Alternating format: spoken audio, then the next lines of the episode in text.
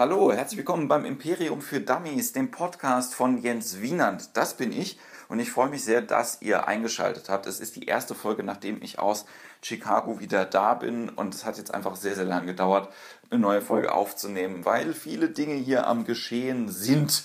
Ja, es war viel los in den USA, ähm, hat es mir sehr viel Spaß gemacht, wie ihr wahrscheinlich auch aus dem Podcast schon gesehen habt oder auch auf den Bildern und so. Und ähm, genau, bevor ich zu meinem heutigen Talkgast komme, das ist David Kebe, ähm, um das anzuteasern, möchte ich gerne noch so ein paar Sachen neben mir erzählen. Ich ähm, weiß nicht, wer von euch diese ganzen neuen Medien nutzt. Ja, ich wollte nur mal sagen, man kann auch da mal schauen, was ich da fabriziere oder mich quasi live wundere, ob man das überhaupt benutzen soll.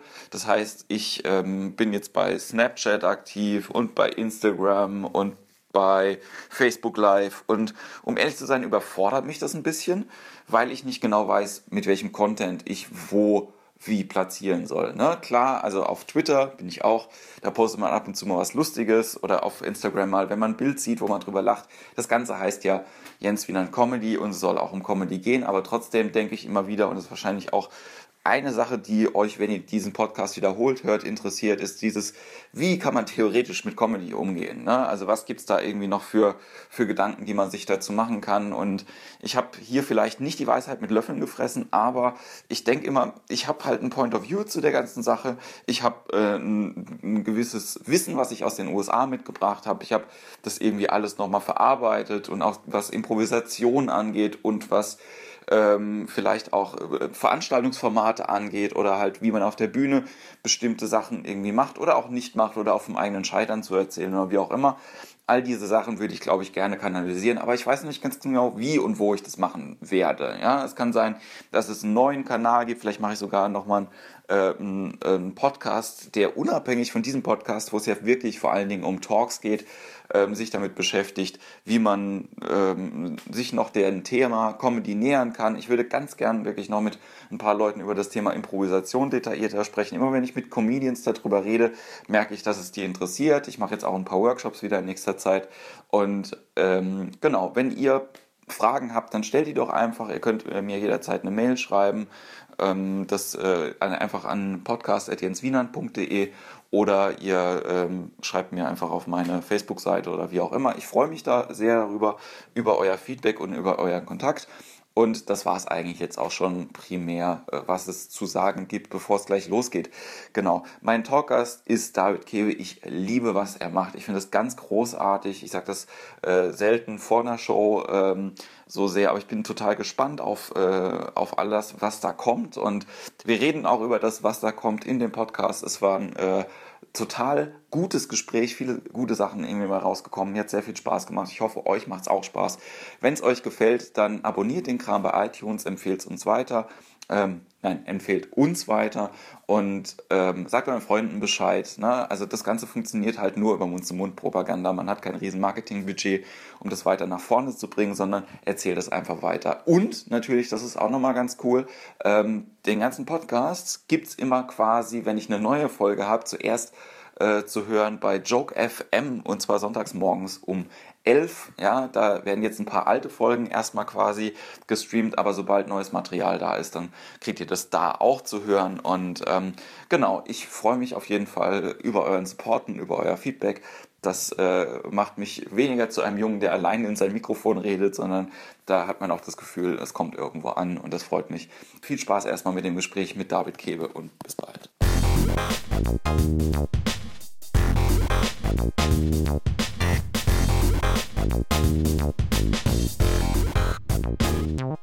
Sehr, sehr gut. Äh, ich sitze hier äh, mit David Kebe. Ich freue mich unglaublich, dass das äh, funktioniert und geklappt hat. Wir sitzen in einer sehr, sehr coolen Location.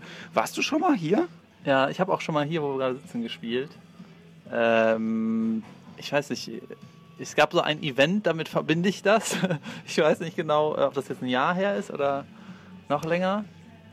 Ähm, mit Massoud habe ich hier gespielt. Ich 20 Minuten, Massoud dann irgendwie war der Main Act ja. quasi. Sehr, sehr schön. Wie lange machst du den Kram denn jetzt eigentlich schon? Den Kram, den ich heute mache oder alles überhaupt? Naja, alles überhaupt. Wann hat, wann, wann hat das angefangen? Ähm, kann ich dir ziemlich genau sagen. Erster Auftritt äh, 7. Dezember 2010. Zweiter Auftritt 8. Mai 2012. War das bei mir? Nee, das war in Köln beides. Aber 2012 haben wir uns, glaube ich, das erste Mal gesehen. Oder, oder Ende oder Anfang 2013 auf jeden Fall. Ja, wo haben wir uns kennengelernt? In äh, Heidelberg auf der Kunst gegen Bares. Ah, ja, das müsste, das war relativ früh. Stimmt, stimmt, ja, ja. Ich bin, äh, ich bin früh dann außerhalb von Köln äh, auf irgendwelche kleinen Bühnen gegangen. Und hast aber nicht gemerkt, dass mein zweiter Auftritt eineinhalb Jahre nach dem ersten war. Das war die Kernaussage. Ah, okay. Ding. Was, was, was denn passiert bei dem ersten, dass du. Ich weiß nicht, ich habe, ähm, ich hatte mir schon irgendwann überlegt, so, äh, dass ich da Bock drauf habe auf diese ganze Bühnennummer und Ja. Sachen erzählen und Witze machen und so weiter. Und ähm, habe mich auch total damit beschäftigt. Ne? Habe klar die äh, Großen mir angeguckt und viel gelesen, geglotzt, mir alles reingezogen, was, mir, was irgendwelche coolen Leute ähm, gemacht haben. Und ähm, habe dann gedacht, ich hätte die Übernummer. ne? so mega gute sieben Minuten.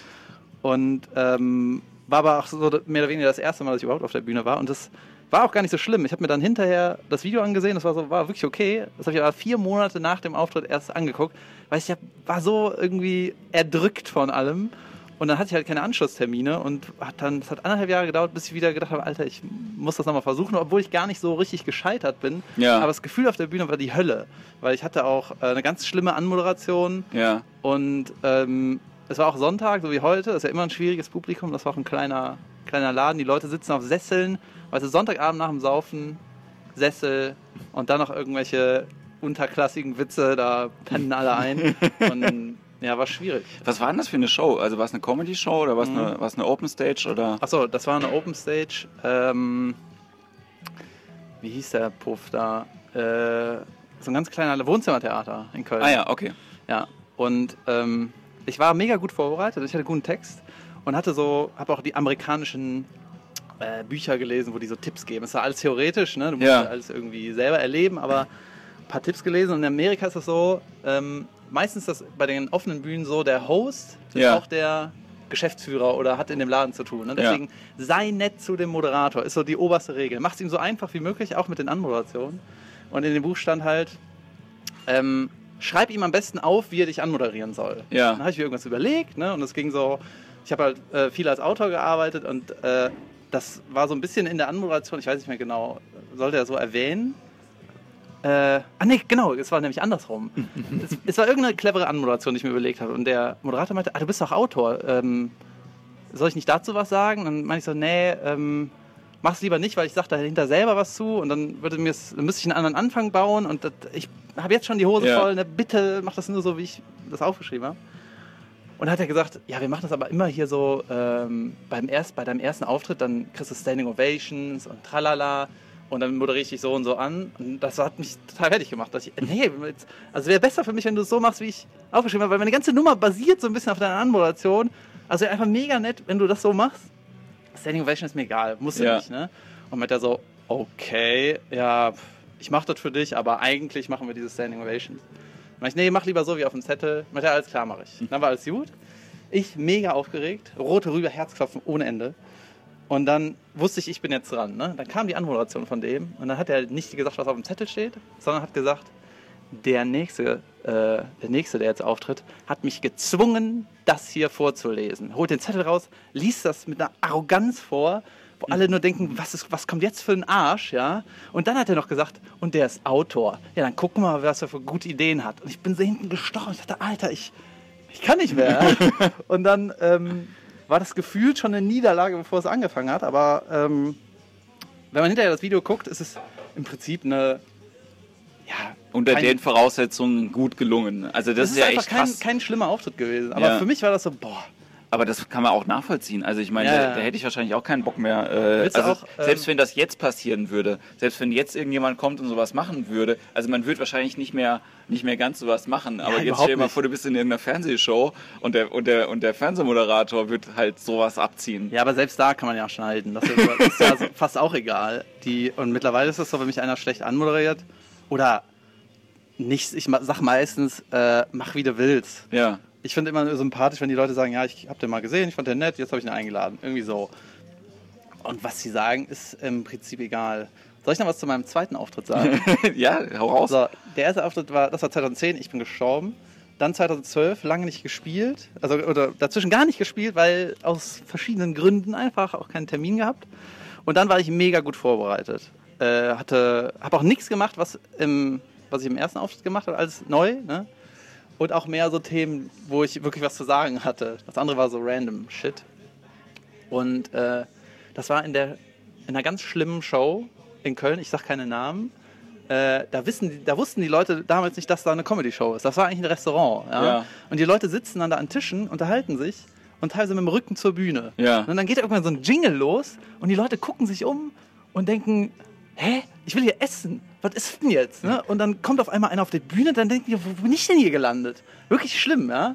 Und dann auch ganz schlechte Anlage, ist krächziger Sound. Und wenn du auf der Bühne stehst, sind immer Kellner Ja. durch die, vor deiner Nase gegangen und quasi auf deiner Höhe auch. Ne? Das war grausig. Und die äh, Kaffeemaschine, wenn einer Kaffee bestellt hat, die hat so laut gemahlen, dass du nicht ins Mikro, ne? Ja. das Mikro hat dich nicht übertönt. Es war die Hölle. Und dann, ich erzähle jetzt einfach viel, es ist egal. Ne? Das kann- Ich, ich ähm, greife mir dann irgendwas nachher und, Und dann, ich war wieder mega aufgeregt, ja. Und hatte aber ganz coole Themen. Äh, habe sogar meine Fußballmannschaft gesprochen und so. Und das Ding war, ich hatte das ausgedruckt, drei Zettel, und ich habe die auf dem Weg verloren. Ja, auf dem Weg, das waren irgendwie, war zwei Kilo, ein Kilometer oder so. Ja. Und ich dachte, nein, mein goldenes Comedy-Material, ist, wenn das einer findet. Dabei ist es einfach nur egal. Ne? Es ist einfach nur scheißegal. Und dann, äh, und ich habe über meine Fußballmannschaft erzählt und Ja. über, über Hooligans, ne? Und Ja. dann habe ich so aus Scheiß einfach so gefragt, haben wir Hooligans heute hier, ne? Und in der ersten Reihe zeigen so zwei auf, so teil die Stiere, ja, wir. und ich so, äh, äh, und hatte schon ein paar Sachen gesagt. Dann meinte ich, nee, machen wir weiter. Oh, wir finden das gut. Also den Hooligans hat's gefallen. Ja. Ja, ich äh, hoffe, dass äh, sich danach irgendwie das ein bisschen gebessert hat. Also ansche anscheinend hat sich gebessert, weil du bist ja ähm, relativ viel unterwegs für jemanden, der noch einen, äh, einen äh, normalen Job hat. Zumindest war das meine letzte Info. Ähm, Ist das? äh, Ja, ich Oder- spiele eigentlich. Ja, es könnte auf jeden Fall mehr sein. Ich habe letzte Woche jeden Tag gespielt, also Montag bis Freitag. Ja. Äh, und diese Woche nur heute. Ja, wir haben aber auch Sommer. Also das. Ja, ja, genau. Ne, also ist ja jetzt und das noch sind auch nicht alles so Sachen, wo du Geld für kriegst, sondern einfach nur irgendwas. Ähm, ja, keine Ahnung. Kann sein, dass ich viel spiele und trotzdem noch was anderes mache. Aber ich hätte auch, äh, ich hatte auch erst einen Monat, wo ich tatsächlich davon hätte leben können, auf meinem Niveau. Ja. Ne? Mit meiner Wohnung und meinen Sachen, die ich so zum Bezahlen habe. Ja. Äh, dann musste ich aber zwei Auftritte absagen aus Krankheit und dann ging das schon gar nicht mehr. Also Okay. davon, dass ich davon leben kann, davon bin ich weit entfernt, eigentlich. Ja, ist aber, äh, ist aber spannend, ne? wenn man, ähm, also ich bin ja quasi auch von einem Job äh, in den nächsten Job in die Selbstständigkeit halt irgendwie rüberge rübergerutscht und dann wusste man ja schon so ungefähr, was so der Lebensstandard ist. So, beziehungsweise bei mir war es halt irgendwie so, ich habe halt immer schlecht verdient und dann war es jetzt gar nicht so ein großes Risiko, irgendwie weiterhin schlecht geil. zu verdienen und zu sagen, äh, man macht jetzt, man macht jetzt Kunst oder kunstähnliche Dinge. Aber ähm, was, was arbeitest du denn aktuell noch? Ähm, Im Sommer jetzt auch nicht so viel, aber ich habe halt immer so Fernsehkram gemacht. Ich habe immer für irgendwelche lustigen Shows geschrieben oder ähm, Drehs gemacht. Ich habe ins- äh, ich habe Film studiert Ja. und da habe ich so hauptsächlich Regie und Drehbuch gemacht. Und dann habe ich eine Zeit lang Sketche geschrieben, teilweise One-Liner oder für irgendwelche Moderationen oder irgendwelche Studiospielchen. Kannst du mal ein bisschen Name-Dropping machen? Das ist ja vollkommen okay. Für, für welche Shows hast du denn geschrieben? Oder Äh, sind Shows, die wir, die wir sträflich behandelt haben in den letzten Podcasts, sofern du sie gehört Nee, hast? ich habe, äh, das ist glaube ich egal. also ich, ich musste dann auch ein paar Namen nennen, die man überhaupt kennt. Ne? ja. Ähm, also ich habe immer das Duell um die Welt gemacht. Ja, cool. Äh, da müssen wir überlegen, ob wir das so senden, weil man behauptet ja, dass die sich das ausdenken, aber es gibt natürlich auch eine Redaktion, die. Ne? Also ich Äh, glaube, egal. es ist vollkommen, vollkommen okay ist und dass jeder weiß, dass ähm, die, äh, die, Hilfe haben, die, ne? die Ja, ja, ja, ja. es geht ja nicht nur um das, was, was sie selber sagen, sondern ins, Ist auch egal, ich es bin ja wird, nicht fest angestellt. es denen. wird ja viel Text generell Genau. produziert bei allen Fernsehshows. Ja. Ne? Ich habe auch mal ein paar Sachen für Lady Kacher geschrieben, ganz wenig, aber äh, äh, dann ähm, bei so einer WDR-Show drehe ich manchmal. Ich habe auch mal einen Spieler für die Heute-Show gedreht dieses Ja. Jahr. Dieses Jahr glaube ich auch mal. Aber sowas. Ähm, also nicht frei, äh, nicht fest, sondern frei, mal Mal inszeniere ich was, mal schreibe ich was. und das ist was, was äh, kam das aus deinem, aus deinem Studium quasi, die Fähigkeit, das zu machen? Oder war es eigentlich was, was quasi aus dem, auch sich aus einem Hobby oder aus einem Interesse irgendwie rausentwickelt hat? Ähm, also der Einstieg in diese Branche war tatsächlich über so One-Liner. Ich habe One-Liner für Freitag Nacht News geschrieben. Äh, das war 2006 oder so oder 2005. Ja. Und da war ich auf jeden Fall, ich war mit 22 festangestellt bei einer Produktionsfirma, um für äh, Freitag Nacht News zu schreiben. Äh, und habe halt davor ein Jahr lang nur One-Liner geschrieben, jede Ja. Woche. Und irgendwann haben die gesagt, ja, wir wollen dich festanstellen. Und dann habe ich das gemacht. Das war aber die letzte Staffel oder die vorletzte. Und dann war auch Ende. Ja. Und ähm, das hat im Prinzip nichts mit dem Studium zu tun, weil ich habe danach erst studiert. Aber das Filmstudium hat total viel geholfen, um so viele Sachen zu verstehen. Und erst nach dem Filmstudium bin ich so hinter die Kamera äh, mehr oder weniger als Regisseur oder Realisator ans Set gekommen. Ja. Und ähm, man kann das sicher auch ohne Filmstudium machen, aber ich glaube, man hat dann ist dann so ein bisschen sicherer in allem. Und äh, dann kann ich konnte dann auch immer schnell sagen, okay, das müssen wir so und so umsetzen, wir brauchen die und die Leute und Mhm. blä und blä. Das, was alles kein Hexenwerk ist, aber ähm, das kann die Sachen so als Realisator oder Regie, wie man immer das nennen will, kam erst nach dem Studium. Geschrieben und so habe ich vorher. Die, ähm, also ich, mein, mein, mein Credo ist ja immer, oder das ist so eine Sache, die wiederhole ich ja äh, ständig, dass quasi ein Studium ja dich zu einem Experten macht, ein Thema, das du dir selber irgendwie ausgesucht hast. Ne? Und ähm, war es denn auch so, dass du, dass du Experte werden wolltest für Film? Also von, ab, äh, von einem Experten sein bin ich noch weit entfernt. Mhm. Und ich glaube, da bringt kein Studium der Welt dich zu einem Experten. Äh, also du bist ja nicht fertig, wenn du abgeschossen hast. das ne? meine das, das meine ich gar das ist nicht. ja auch so ein, zum Beispiel, ich kenne keinen BWLer, der BWL abschließt mit dem Diplom und sagt, so jetzt kann ich alles, sondern alle sagen, Alter, ich kann nix. Und ich glaube, das ist bei jedem Studium so, dass du denkst, Alter, es gibt noch so viel, was man eigentlich können müsste. Deswegen, es Die war irgendwie, ich habe zumindest schon im Studium meinen Scheiß machen können, das war ganz geil. ja. Und ähm, das ist aber irgendwie bei mir auch nur so der erste Schritt gewesen, weil ich vorher nicht so filmemachermäßig unterwegs war. Ich war halt, wie gesagt, nur so von der Schreibe. Ich bin auch kein besonders guter Autor aus meiner Sicht. Ähm, das gibt ja auch dann immer noch Spezialisten für jeden Bereich. Ja. Aber so einen ersten Anstoß hat das schon irgendwie gegeben und ähm, ich bin auch mega happy, dass ich gemacht habe. Ich habe auch ganz geile Projekte da gedreht, aber auch wenig veröffentlicht. Ich würde gerne einen richtig coolen Kurzfilm machen, der ähm, auch so ein bisschen über die Festivals geht, was eigentlich Filmemacher vor dem Studium schon machen und während dem Studium. Das habe Ja, ich aber nicht ich. gemacht, weil ich immer so fernsehaffine Sachen gemacht habe und die haben in, auf den Festivals nichts verloren. Ja. Was die Berlinale interessiert sich ein Scheißdreck für eine Sketchshow oder Cannes oder so. Ist eigentlich schade. Ist irgendwie schade, aber ja. meine war auch scheiße. Die habe ich nicht mal zu Ende geschnitten.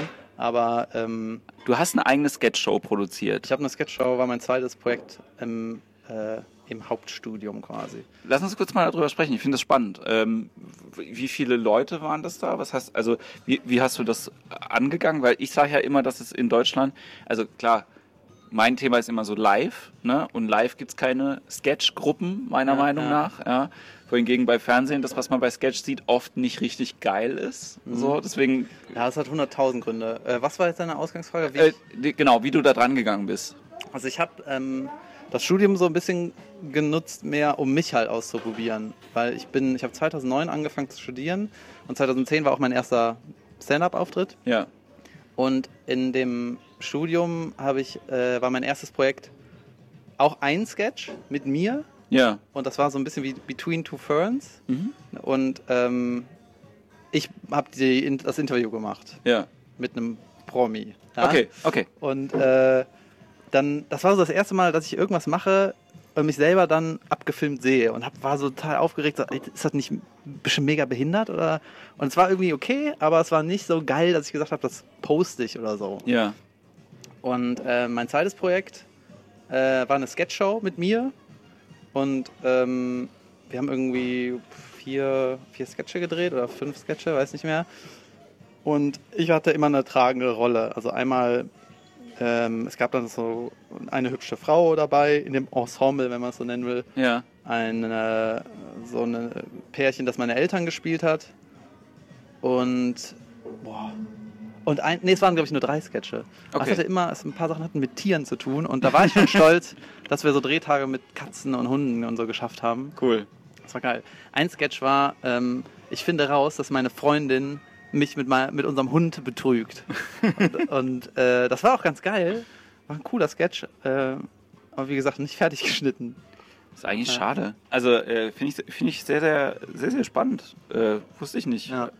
Also ich glaube auch einfach, dass die, ähm, äh, dass es eben auch gerade diese, diese Sachen von, ich zeige das jetzt keinem oder ich, ich zeige das einmal halt irgendwie einer Gruppe von Leuten und dann packe ich es Ja. danach in die Da Schublade. bin ich auch, äh, da bin ich ganz schlecht drin. Also ich finde das cool, wenn Leute immer lustige Sachen posten, wenn die das schaffen. Ja, Ich bin aber ähm, fast nie zufrieden und poste nichts.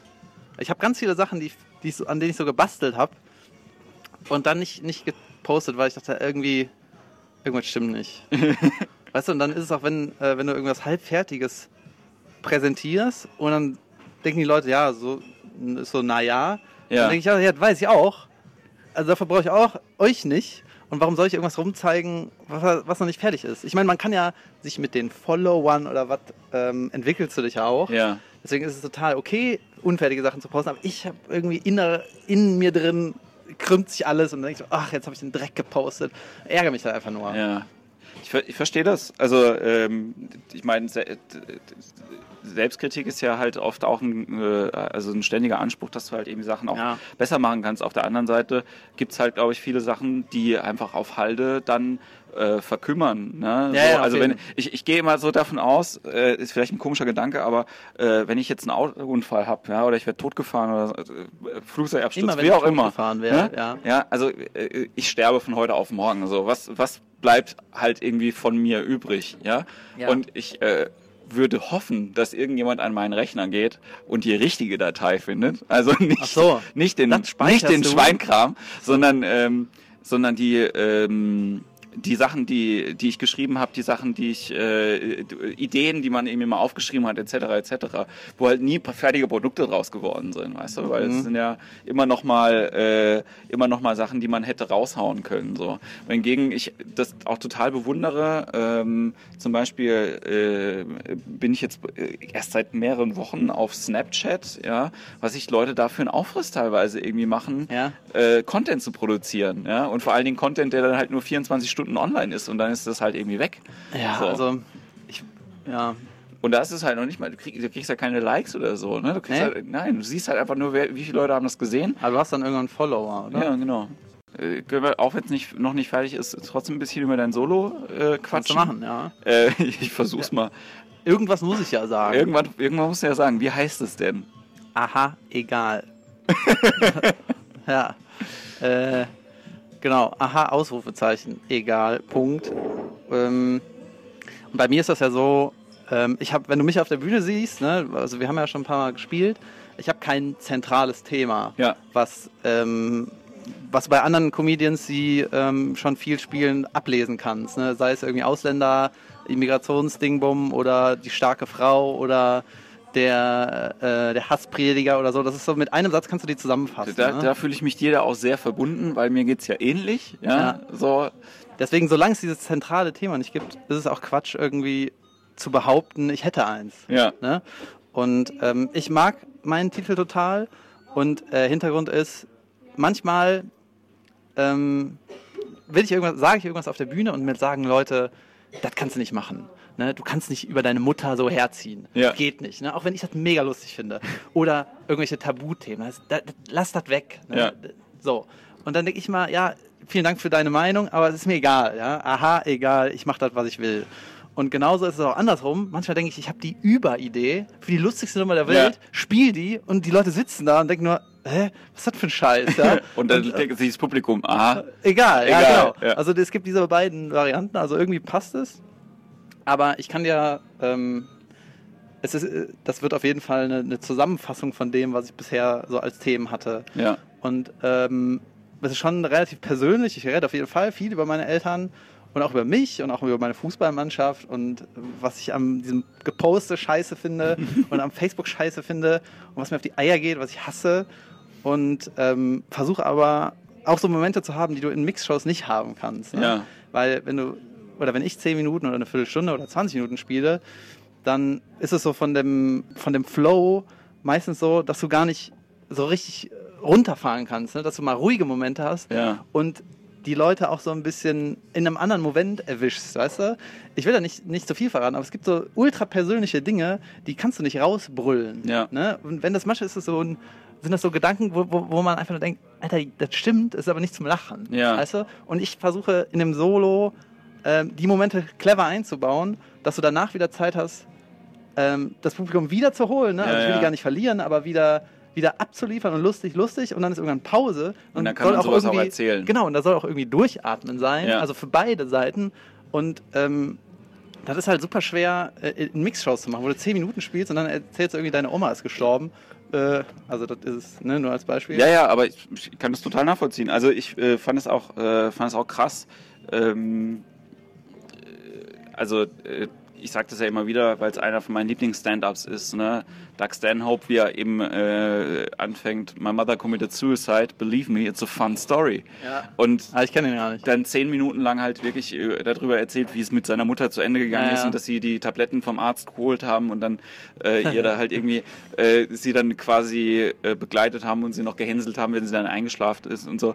Und ich habe auch gedacht, und das kannst du auch nur in einem Special machen, das 60 Minuten geht und du kannst nicht damit die Show anfangen. Ja, ja, so, du genau, kannst nicht auf die genau. Bühne gehen und Ja, sagen, du hi, my name is Dr. Ja. Es geht halt nicht. Übrigens, meine Mutter. Ne? Ja, das funktioniert halt nicht. Aber äh, äh, genau das finde ich halt sehr, sehr spannend, irgendwie auch bei, bei so Solos. Deswegen, also ich liebe natürlich Mixshows und ich finde es voll geil, halt irgendwie viele Comedians schnell hintereinander irgendwie zu sehen. Aber ähm, manchmal ist es halt auch spannend, sich über einen längeren Zeitraum mit jemandem zu beschäftigen als Zuschauer. Also ich war zum Beispiel jetzt total äh, baff, irgendwie einfach, weil ich es ewig nicht mehr auf dem Schirm gehabt habe von, äh, ich habe mir Michael Mittermeier äh, Wild äh, angehört. Ist das das Aktuelle? Das ist das Aktuelle. Mhm. Und es ist echt gut. Also es ist wirklich gut. So, weil es halt alles Ja, machst du ja auch seit 30 Jahren. Ja, es also ist halt- wenn das nicht gut ist, dann. es ist halt äh, nicht nur, es ist halt nicht nur so Knaller Stand-up, haha, lustig, sondern es ist halt einfach verdammt gutes Storytelling irgendwie auch Mhm. drin. Es schafft es halt irgendwie auch einfach Geschichten so zu erzählen, dass du irgendwann anfängst zu lachen über diese Situation und du kommst nicht mehr raus. So und dann ist es halt einfach auch, also das ist finde ich großartig, wenn man das halt äh, machen kann. Und es ist bei dir ja auch so. Du, du machst ja jetzt auch keinen, also weniger One-Liner-Comedy. Ja? Da, ist, Eigentlich da, da, ja, ja, da sind mal ein oder zwei platzierte Gags halt irgendwie Ja, drin, wo du jetzt halt irgendwie weißt, okay, das knallt auf jeden Fall. Aber im Prinzip ist es ja so, dass die Leute eher da auch darüber äh, lachen, wie du die Geschichte erzählst. Weißt du, warum das so ist? Ähm, das ist ja auch so ein Fernsehding, diese One-Liner. Ne? Das, äh, du hast einen Moderator, gerade bei so News-Kram, der kriegt dann einen Haufen One-Liner, dann werden die Ja. besten, sucht er sich raus oder wer auch immer.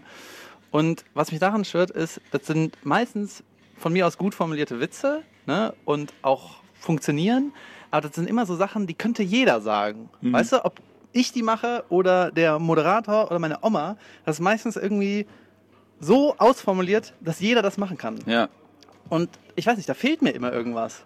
Und äh, bei mir ist das so, ich mag so Sachen, wo halt auch die Persönlichkeit reinkommt und wenn ich, wenn ich das sage, dass das dann so, wie ich es zumindest denke, lustig ist und es nicht unbedingt jemand anderes so machen kann. Ja. Weil der ent entweder nicht mein Leben hat oder nicht weiß, was dahinter steht. Weißt du, wenn ich über meine Mutter Witze mache, ja.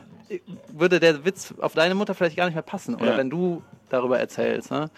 Und ähm, deswegen ist so One-Liner, ich weiß nicht, das, äh, ich habe bestimmt welche und ähm, das ist auch gut, welche zu haben, aber so generell mag ich das lieber, ähm, wenn du irgendwie eine lustige Idee hast und die erzählst, weil Ja. du die erzählen willst, weil du was zu sagen hast. Ich fand das, äh, ich und da dann formuliert man auch besser. Ich kann am Schreibtisch nicht so formulieren, wie ich auf der Bühne rede. ja, Weil das passt auch manchmal gar nicht Genau, so. und ne? wenn man sich Also- so an, äh, am Text hält, dann äh, wird alles so sch- statisch und irgendwie, keine Ahnung, manchmal habe ich irgendwie ein langes Thema, dann habe ich irgendwie einen großen Lacher gekriegt und dann lasse ich das auch. Dann erzähle ich den Rest, Ja. was ich dazu hatte, lasse ich dann einfach weg, weil jetzt kann ich aber euch was anderes erzählen. So, habt ihr es- geglaubt? Ja, alles klar, nächste. Also äh, man merkt es auch gerade bei Leuten wie dir, die ähm, eine starke regionale Sprachfärbung haben. Also Das ist ne, man, übrigens überhaupt nicht bewusst. Ne? Ich, ich krieg das oft gesagt, dass ich kölschen würde, aber das ist überhaupt nicht mein Plan. Ich habe schon wieder das gesagt. Ne? ja,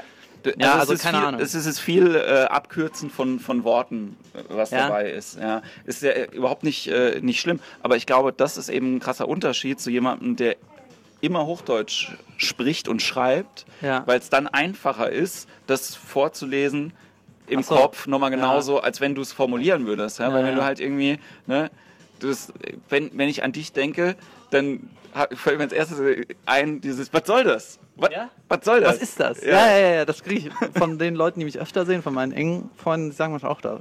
Die zitieren mich auch manchmal. Dann denkst du, hey, so rede ich. Ach krass, okay. Aber, Aha, da- aber das, was, du, äh, was du gesagt hast mit, dem, äh, mit den Wahrheiten und dem äh, über bestimmte Sachen zu reden, äh, kann ich kurz eine Geschichte äh, erzählen aus, aus Chicago. Ne? Ich war äh, in der glücklichen Lage und habe Bob Odenkirk äh, live gesehen, der Ja. äh, hier, Ja, ich weiß. äh, ne? für die Leute, die es nicht äh, wissen, Better Call Saul oder äh, Breaking Bad, den Saul Goodman spielt. Oder Mr. Show. Oder Mr. Show, Ja. eine der besten Sketch-Shows, die Ja. es je gegeben hat. Überragend, Kinder, ja. Schaut sie euch an. Und äh, apropos, wenn man kurz, äh, äh, kennst du Kids in the Hall? Ja. Ich habe Da ist aber nicht Odenkirk bei. Nee, Hat nee, nee, geschrieben nee, dafür? nee, nee, aber ich habe äh, auch in Chicago habe ich äh, einen Workshop mit Kevin McDonald gemacht von Kids in the Hall.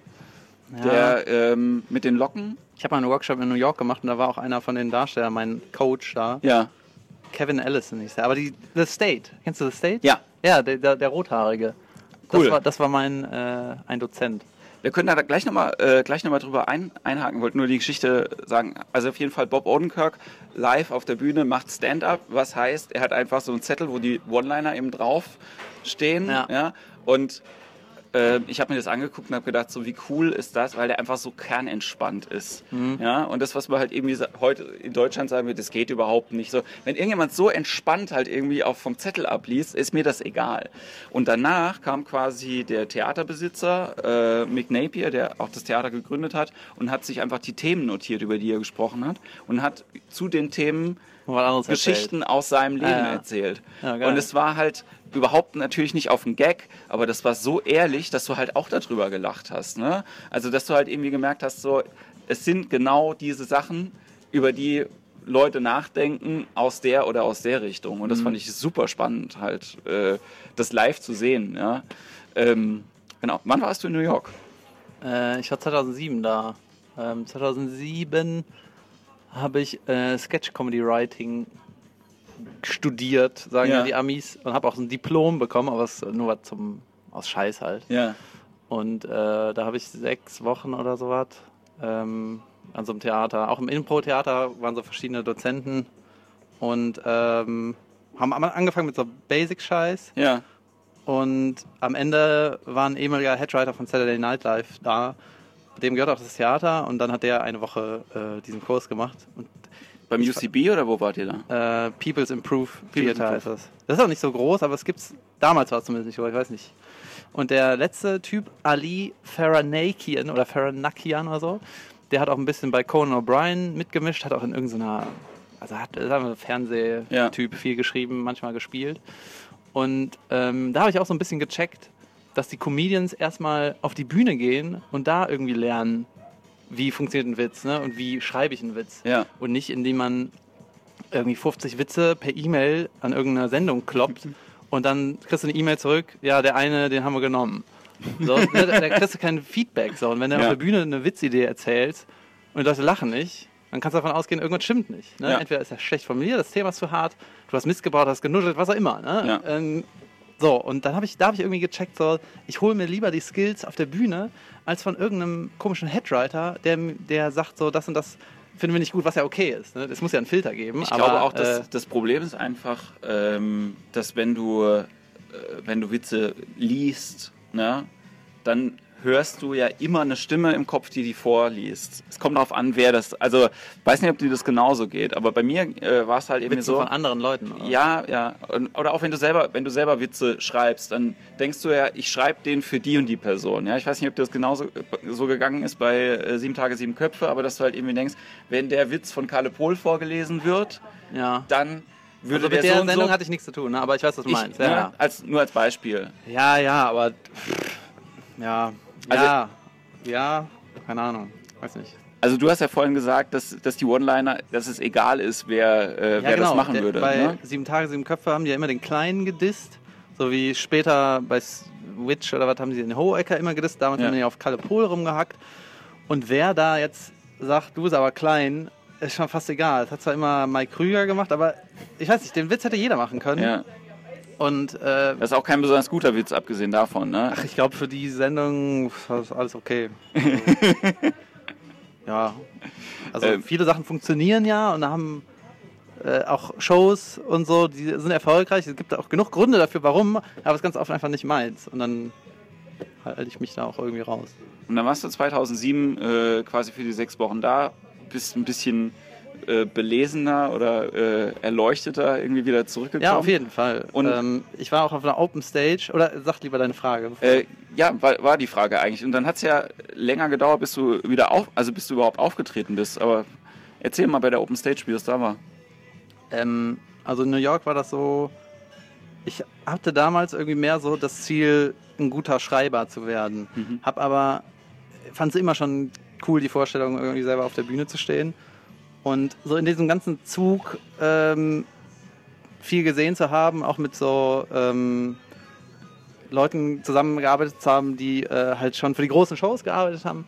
Ich weiß nicht, das ganze Ding hat irgendwie so ein bisschen bewirkt, so dass man sich die Skills auf der Bühne holen sollte und man darüber irgendwie einen Weg einschlägt. Und ich war auch auf einer, in einer Open Stage in New York, das waren 40 Leute im Publikum Ja. und 40 Leute sind aufgetreten, äh, 39 sind aufgetreten. Ich nicht. Also selbst die Tür, die Türfrau ist aufgetreten, die die Zettel abgerissen hat, die war mega lustig. Ja. Und alle anderen waren, fast alle, alle anderen waren beschissen. Und ähm, ich wusste auch gar nicht, wie das läuft, dass so jeder da auftritt. Aber Das, äh, ich war ja jetzt gerade in Chicago und da war das fast genauso. Da war in der Love Factory. Das Einlassmädchen hat dann auch Mhm. Stand-up gemacht. Und ich habe mit der ja auch eine Folge Podcast aufgenommen. ja, ich habe das, Ähm, glaube ich, gesehen, aber nicht, nicht gehört. Genau, und die, äh, bei ihr war es halt so, als ich mich mit ihr unterhalten habe, dass es natürlich eine super Gelegenheit ist, wenn du Comedian bist, in dem Club zu arbeiten, weil du jeden Abend auftreten kannst. Kann sie jeden Abend Ja. spielen? Achso. Also das ist halt immer dann, wenn, wenn quasi Opener-Plätze halt irgendwie frei sind, dann kann sie spielen. So. Und äh, die kriegt auch keine Kohle dafür, dass die da arbeitet. Ja, aber in, also ich weiß nicht, wie es in Chicago ist, aber wenn du in New York einmal spielst pro Abend, ist das schon fast wenig. Ne? Ja, ja, genau, das ist da so ähnlich. Also ähm, die in, in Chicago ist halt, also es ist halt viel, viel, viel, viel, viel Impro-Theater und Sketch ein bisschen und dann, also Stand-up-Comedy ist auch viel, habe ich das Gefühl, allerdings personenmäßig jetzt überschaubar. Also Sarah hat gesagt, es sind so um die 250 bis 300 Leute, die halt irgendwie die Szene da bilden in der Stadt. Ja, ja. Das ist schon wenig, verglichen mit 10.000 Leuten, die Impro-Theater spielen. So. Ja. Also, aber trotzdem... Ähm, Ja, ich war letztes Jahr in L.A. und habe mir ein paar Sachen angeguckt, bei Comedy Store und auch Laugh Factory. Und die Show in der, im Comedy Store ging von 7 Uhr abends bis 3 Uhr nachts. Keine Pause, kein Moderator, alle 15 Minuten. Es war unglaublich. Am Ende war nur noch ich da, ein Kumpel von mir. Wir waren in der ersten Reihe, die German Guys, alle haben uns Ja. angelabert. Und der Warm-Upper von Jimmy Kimmel saß irgendwann hinten. Es waren am Ende nur noch vier Leute und da war auch mein Fazit. Ähm, klar, die, haben, die Amis haben super viel Routine, dadurch, dass du in New York fünfmal am Abend spielen kannst, Ja. jeden Tag. Ähm, aber die haben genau die gleichen Themen, so wie Ja. wir. Die haben auch kein Geld, ne, haben auch Ja.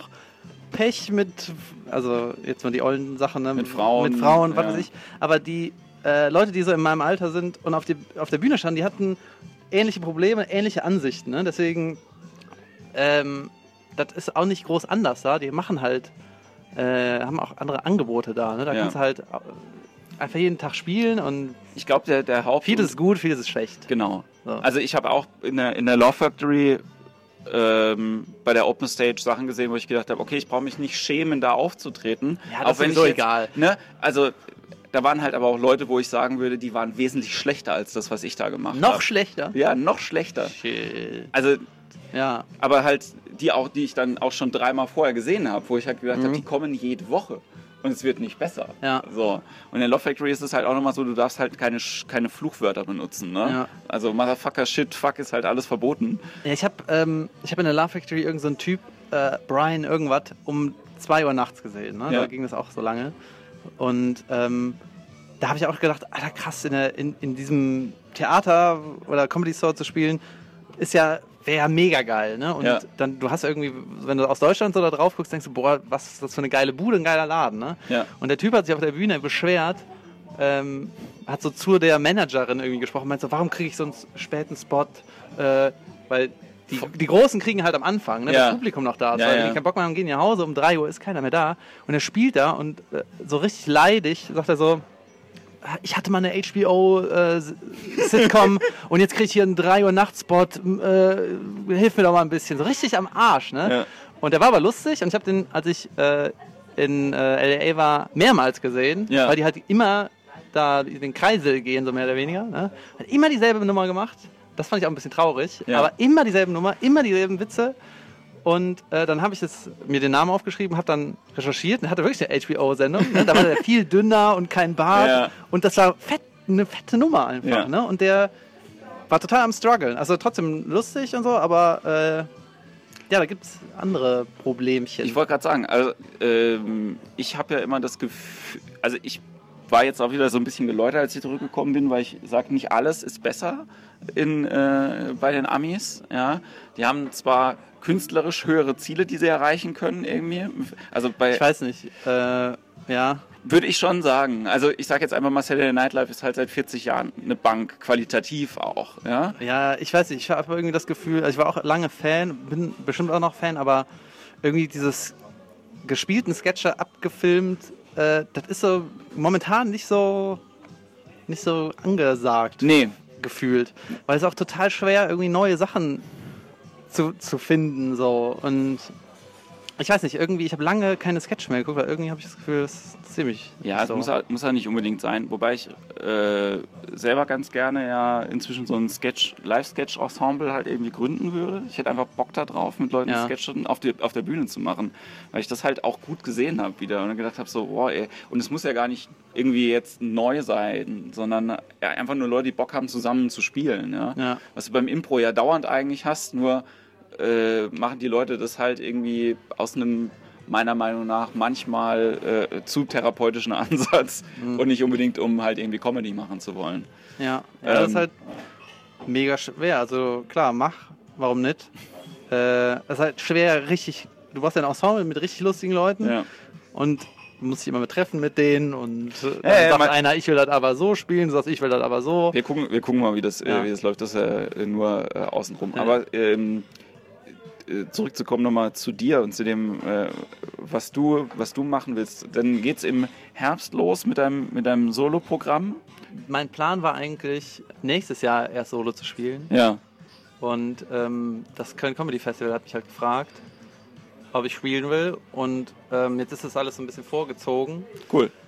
Es wäre ja auch, dein Solo wäre zum Beispiel, also ich, ich, ich denke dann immer, ich habe auch schon so, so Shows gesehen, wo dann die Leute so Einspieler haben halt irgendwie bei ihren, bei ihren Shows. Das wäre ja noch was irgendwie um deine... Musikeinspieler oder was? Nee, so, so Videoeinspieler Ach so. und so.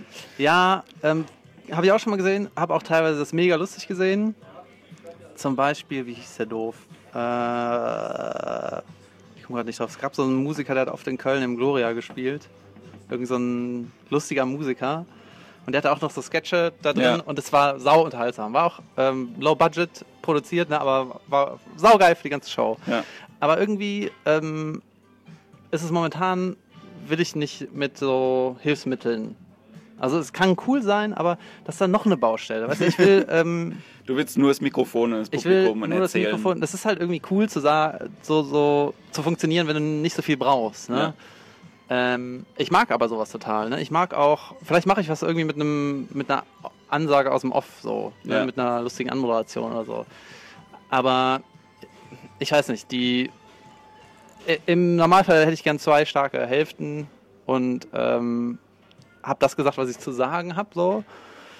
Und ähm, ich weiß nicht, momentan fühlt sich das so ein bisschen verschwendet, Zeit verschwendet an, wenn, wenn ich dann so ein, hier, das habe ich übrigens gedreht, guckt jetzt das. Ja. Ich weiß nicht, dann irgendwie Nein, passt muss, es ja, nicht. muss, ja auch, muss ja auch Sinn machen. Also äh, ich glaube, wo ich das letzte Mal gesehen habe, wo es ganz cool war, war bei Badesalz, als ich Ja. die gesehen habe.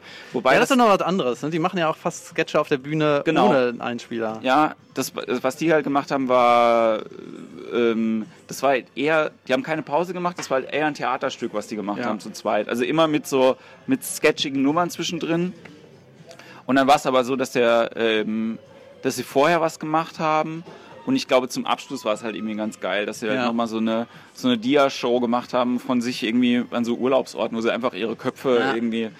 Es war aber echt lustig. Also, so dass du irgendwie gedacht hast, die Show ist eigentlich zu Ende. Da kommen gerade äh, andere Comedians außenrum. Jamie Ja. wird Spicky und äh, Ja, also, Also- momentan brauche ich nicht so Einspielergedöne. Äh, ich finde das gut, wenn das nur Gesabbel ist, quasi. Vielleicht irgendwann, aber dann müsste ich dann jetzt auch noch was drehen und ach nee. Genau, mir ist vorhin noch, vorhin noch was eingefallen, wenn du äh, gesagt hast, irgendwie, du bist 2007 nach New York gegangen, dann jetzt irgendwie äh, in LA gewesen, hast die Sachen gesehen, dann ist es ja schon relativ früh, du bist wie alt jetzt? 30? 32. 32? Ja. Äh, relativ früh gewesen, irgendwie, wo du gesagt hast, ey, äh, es gibt halt noch international andere Sachen Ja. als das, was man in Deutschland halt irgendwie kennt. So, Ja. Wie kam das denn? Ähm, ich habe irgendwie immer nach Amerika geguckt. Ich hab, ähm, hatte immer so meine, meine Sachen, die ich verfolgt habe, auch, auch Saturday Night Live oder so. Es gibt auch altes Zeug von Bill Cosby, was einfach unglaublich lustig ist, oder Steve Martin und ähm, auch die aktuellen Sachen. Ich, ich weiß nicht, das hat irgendwie, man hat schnell gemerkt, dass so, dass es noch, noch anderes Zeug gibt und irgendwie ähm, die interessanteren Themen sind keine Ahnung, vor zehn Jahren auf jeden Fall in Amerika gewesen und nicht, was hier so auf der Bühne passiert ist. Obwohl ich auch nicht so viel kenne. Ich guck, weiß nicht, ich gucke nicht so viel deutsches Zeug. Ich gehe nicht in Live-Shows von, ähm, von so vielen anderen Leuten. Gehst du zu Bill Burr? Ja, Dann sehen wir uns da. ja. Und ich gehe auch zu Louis C.K. in Amsterdam. Ja, das war zu schnell ausverkauft. Das ja, ich, Alter, da äh, ich, als ich das mitgekriegt habe, direkt Karten. Und äh, ja, ich weiß nicht, man muss ja irgendwie, man muss ja eh das machen, was man selber will. Es, ich werde bestimmt geflasht sein von denen, aber Ich, ähm, ich, es war ganz witzig, irgendwie, ähm, eben Bob Odenkirk auf der Bühne zu sehen, weil das halt so jemand war, wo ich gedacht habe, das ist cool, was Ja. er da macht.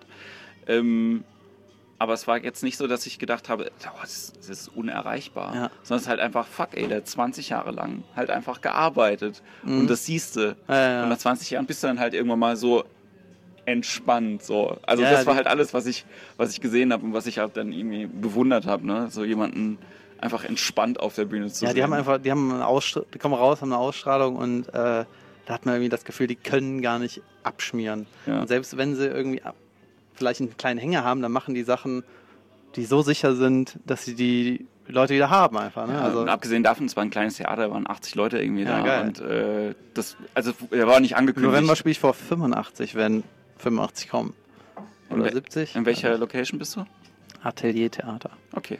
Ich glaube, ich bin die günstigste Veranstaltung im ganzen Festival, weil ich so schlau verhandelt habe. Weil ich wollte nicht, dass die Leute so viel zahlen, weißt du? Ja. Wen, wen, wen findest du denn aktuell noch so gut? Von so. den Amis. Ja, generell. Also muss ja nicht nur ein Ami sein. Wenn es ein Deutscher ist, tut es ja auch nicht weh. Aber du, wenn du sagst, interessiert dich nicht, sind es wohl Ja, Amis. irgendwie. Äh, ja, also ich finde, klar, Louis C.K., Bill Burr finde ich super. Ähm, was mich total geflasht hat vor zehn Jahren war äh, Seinfeld oder vor 20 Jahren fast. Oder wie lange ist das her? 98. 98 war das, aber als ich das erste Mal das Solo von Jerry Seinfeld gesehen habe, Ja. I'm telling you for the last time, bin ich ausgerastet. Da stimmt jeder Satz. Ne, das sind, äh, da, ist, da stimmt jedes Wort. Ja. Einfach. Da ist kein Wort verschwendet. Das ist auch klar, ähm, ist eine andere Art von Stand-up, weil er halt mega Ja. gut vorbereitet ist und immer auch nur das sagt, was er sagen will. Ja. Ne, das ist sein Style und ähm, bei mir ist so, ich sabbel auch viel. Ne? Also ich bin nicht so präzise wie der. Aber das hat mich damals einfach nur weggeflasht. Das fand ich unglaublich. Und äh, momentan, klar, Louis C.K., den finden alle gut, so, weil der super ist. Ich finde Ricky Gervais gut, ich finde Chris Rock gut. Ähm, die finden aber auch alle gut. Ja. Also, weil die sind ja auch gut. Das ist so, wie wenn einer sagen würde, ich finde die Red Hot Chili Peppers scheiße. Das ist Quatsch. ne? sind, die sind mega gut. Da kann man nicht sagen, ich finde die scheiße. Geht nicht. Oder ich finde die Beatles blöd. Ja, hä? Das geht nicht. Du kannst Louis C.K. eigentlich nicht schlecht finden. Ja, aber es ist so ein bisschen läppisch, den zu nennen, weil alle den gut finden. Aber lass mich mal überlegen, wen finde ich denn... Kennst du Jim Jeffries? Ja. Ist auch so... Ist mein, mein, einer von meinen Favoriten. Ja, den finde ich ja auch gut. einer von meinen Träumen, mal den, äh, den nach Ja. Deutschland zu holen. Ich war in Las Vegas, hab mir Shows angeguckt. Ja. Alter, waren die scheiße. Richtig scheiße. alter Zauberer und. Äh, Las Vegas haben auch viele Leute, also ich habe jetzt ein paar ey. Leute kennengelernt in Chicago, die aus Las Vegas nach Chicago gezogen sind, weil sie gesagt haben, das Ja. geht halt da nicht. Siehst du, ich bin gerade ein bisschen locker geworden. Jetzt sage ich, jetzt hate ich schon. ähm, ja, deswegen, ich finde, man darf nicht so richtig, wenn du zu sehr auf andere guckst, dann machst du, glaube ich, nicht irgendwann nicht so richtig dein Ding. Weil ähm, man kann sich im Prinzip auch nur bedingt äh, bei anderen Leuten was abgucken. Ne? Du kannst ja klar, du kannst du bei Jerry Seinfeld sehen, Alter, der ist mega gut vorbereitet. ja. Unglaublich. Ne? Oder bei Louis C.K. hast du irgendwie das Gefühl, der macht, der kann jedes Thema nehmen und über jedes Thema Witze machen, weil der einfach seit tausend Jahren schon Witze schreibt zu jedem Thema. Der hat ja auch für Fernsehen geschrieben und so. Und ähm, man kann sich aber nicht abgucken, also man sieht keine mega guten Comedians und denkt dann, äh, der macht das bestimmt erst seit einem Jahr oder so. Ne? Mhm. Also da kommt nix, kommt da von nix. Nix kommt von den Sachen mal so. Ja, ist halt irgendwie auch krass, ne? Also ich hab's, äh, hab's Maxi im, im Podcast mal gesagt. So, ich gucke mir jedes Jahr America's Got Talent halt irgendwie an, um welche Comedians da auftreten. Ja. Und vor zwei Jahren war halt einer Tom Cotter und äh, der war halt einfach so krass, weil der halt nur seine besten One-Liner in den 90 Sekunden rausgehauen hat und von denen nur diejenige, die halt irgendwie maximal acht Worte lang waren. Krass. Ja. So, und dann war halt irgendwie innerhalb von 90 Sekunden hat er halt einfach 20 Witze gehabt. So. Genau, das ist so, äh, das kann ja mega gut sein. Und der hat aber, also der steht halt seit 20 Jahren auf der Bühne. Das Ja. heißt, er hat einfach da sein Best-of Ja, ja. 20 Jahre halt irgendwie gemacht. So. Und ähm, das ganze Programm von dem habe ich mir dann auch angehört, die ganze Stunde. Und ist lustig. Aber es halt, also wenn du halt irgendwie erwartest, dass das halt irgendwie so weitergeht, so, das geht halt nicht.